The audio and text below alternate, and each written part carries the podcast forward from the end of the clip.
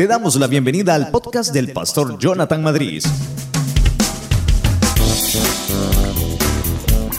En este podcast encontrarás las herramientas y recursos, herramientas y recursos para empoderar tu vida a una nueva dimensión. Cada episodio y temporada te llevarán a conocer el poder que llevará tu vida a lo extraordinario.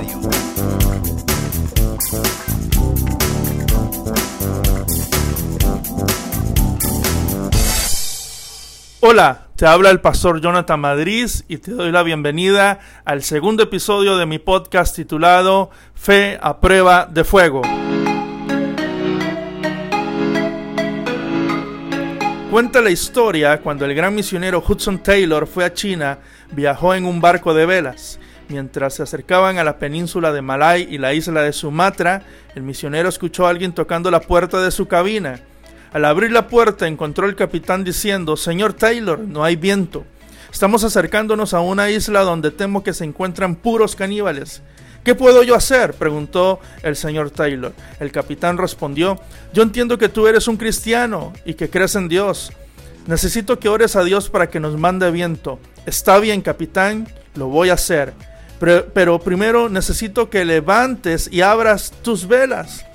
Pero eso sería una locura, dijo el capitán. No hay nada de viento. Además, los marineros creerán que yo estoy loco. Pero después de mucha insistencia de parte del misionero, se sometió a lo que se le exigía. Después de 45 minutos, el capitán regresó para encontrar al misionero Taylor todavía orando sobre sus rodillas. Puedes dejar de orar, dijo el capitán. Ya no sabemos qué hacer con tanto viento que tenemos. Esta anécdota nos habla claramente de cómo opera la fe de Dios en nosotros y que es un arma extrema para situaciones extremas. Por eso el apóstol Pablo describe eh, a, la fe como oro, pero más allá de oro, eh, eh, la fe, más allá de un adorno, la fe es el mayor recurso, es el depósito que Dios ha puesto en cada uno de nosotros significa que Dios nos ha equipado.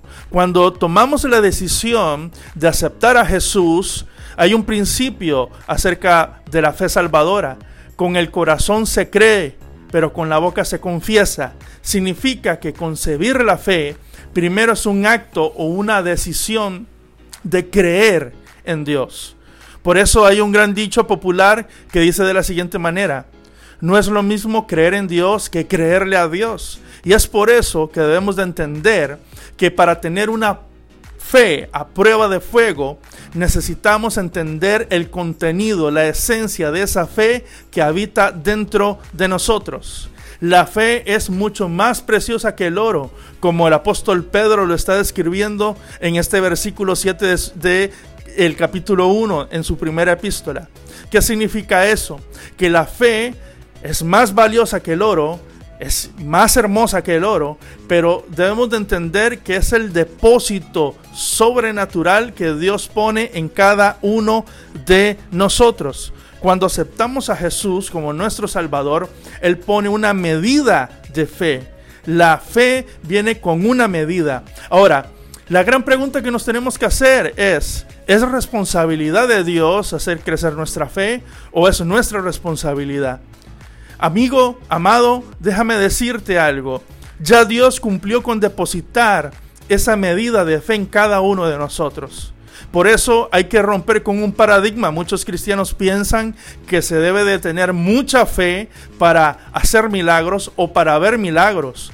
Pero déjame decirte, como Jesús le dijo a sus discípulos, si, si solamente tuvieran fe, si tan solamente tuvieran fe como una semilla de mostaza, tú le dirías a esa montaña, quítate y échate en el mar.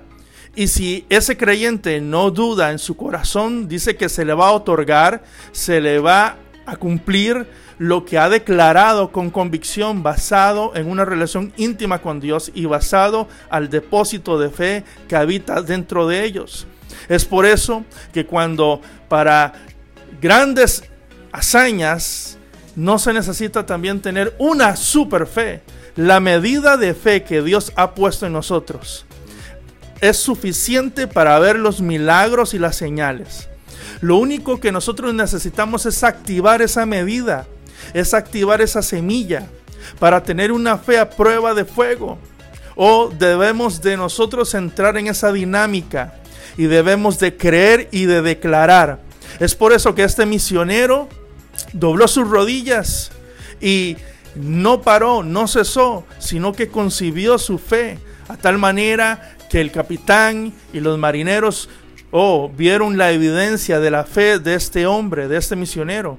Y inmediatamente a través de su oración con fe, Dios envió el viento y pudieron zarpar a aguas profundas y salir del peligro. Y es por eso que cada uno de nosotros debemos de entender que Dios nos ha equipado, Dios nos ha dado una fe a prueba de fuego, una fe para hacer milagros. Y Dios anhela que nosotros activemos esa fe.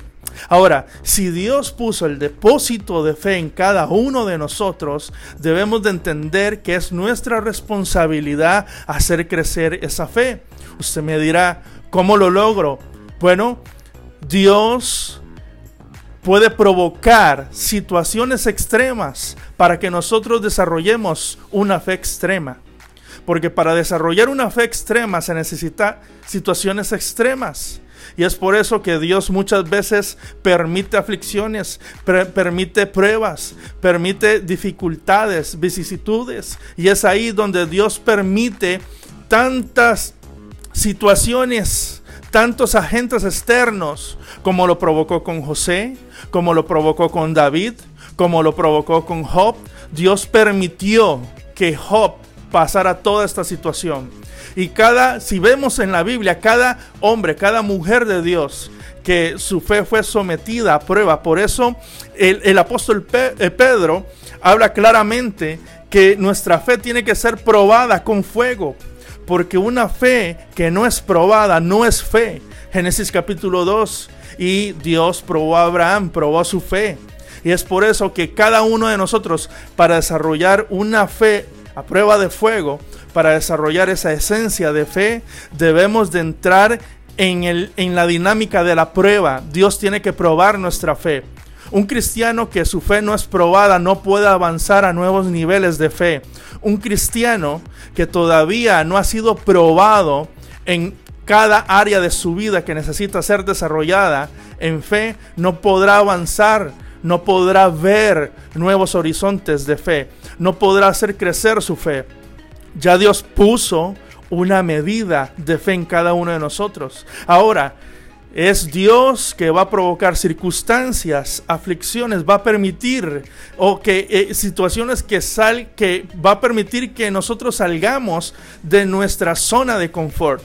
No hay nada más peligroso para nuestra fe es situarnos en una zona de confort, porque los cristianos que están en una zona de confort que ya no quieren moverse, que no quieren avanzar, que no quieren progresar en el reino. Entren en un sistema de conformismo y su fe también entra en esa zona de confort. Por eso yo te animo a que rompas tus límites y entres a la dimensión sobrenatural de la fe, porque Dios ha puesto dentro de ti una fe extrema, una fe explosiva. Dios ha puesto dentro de ti su mayor recurso y debes de entender que la fe no solamente es un adorno, la fe no solamente es una palabra declarada, no, la fe es una acción. La fe es el poder de escuchar con fe, activar. Por eso Abraham activó el verbo principal de la fe. ¿Qué es la fe? En el griego viene de una palabra que significa pistis, que es convicción en, en basada en el oído. Por eso Abraham escuchó y salió. Abraham activó el poder sobrenatural de la fe. Por eso se le llama el Padre de la fe. Y nosotros, cada uno de nosotros, o venimos, nacimos bajo una atmósfera de fe. El hecho de que usted haya creído, haya creído en Jesús y tomó la decisión de seguir a Cristo, eso lo hace en un hijo de fe, un hijo o de Dios que tomó la decisión y entró en esa dinámica de fe. Por eso, una vida de fe es una vida de milagros. Yo te animo a que entres en esa dimensión sobrenatural de la fe que te llevará a cosas grandes y a cosas extraordinarias. Así que eso es todo en este episodio. No te pierdas el próximo episodio de mi podcast y que seas bendecido en gran manera. Dios te bendiga.